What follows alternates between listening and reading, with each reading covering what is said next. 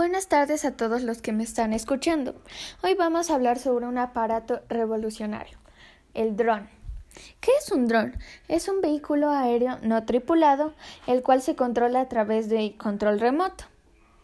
Este aparato eh, puede, es una herramienta muy económica debido a que no utiliza mucha gasolina, además de que puede hacer una infinidad de tareas que el humano no puede o desea hacer.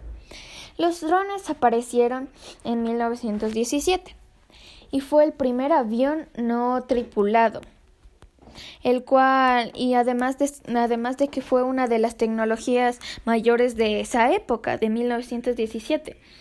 Fue uno de los más avanzados, avanzando o levantándose a solo dos pies del suelo.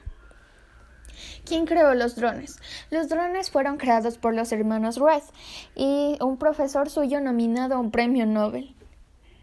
Las partes principales del dron son las hélices, las partes externas son las hélices, el motor, el equipo de aterrizaje, el estabilizador, la cámara, el marco.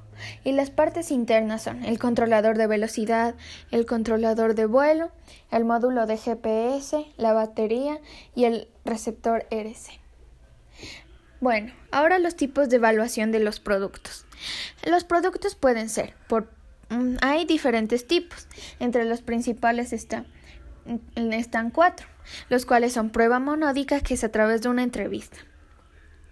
Prueba comparativa pura, que es hacer una entrevista comparando a los dos productos, y prueba, prueba monódica secuencial, que es hacer dos pruebas individuales de dos productos diferentes, y la prueba protomonódica, que es hacer dos pruebas individuales de dos productos diferentes más una prueba comparando a los dos productos. Ahora los tipos de drones. Hay diferentes tipos de drones y entre los principales tipos son dos, los cuales son los drones de ala fija, los cuales su principal característica es tener una gran autonomía, además de, de que puede llevar varias horas volando y perfilar el alar y tener un perfil alar y los drones de ala rotatoria, los cuales son muy conocidos como multirotones.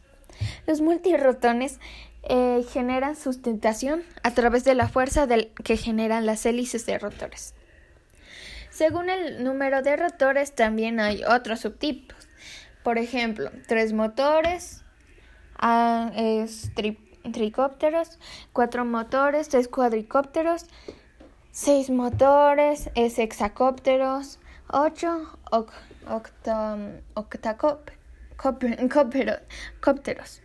Y bueno, así. Y siguen.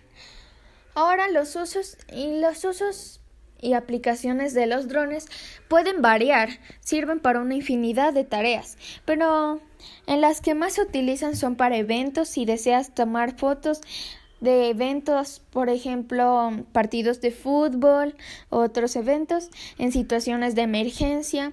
En búsqueda de personas sirve para hacer un monitoreo de toda la ciudad, intentando buscar a personas, el control fiscal, la vigilancia fronteriza para que no haya la trata de personas o algo otras cosas como contrabando el control de incendios forestales a través de que pueden llevar hasta agua cargar agua, investigaciones arqueológicas, investigaciones biológicas, biológicas, manipulación de materiales nocivos y sirven como satélites y finalmente para fines geológicos. En conclusión, el dron sirve para muchas cosas y es un aparato tecnológico el cual ha revolucionado el mundo y hay que aprender a usarlo.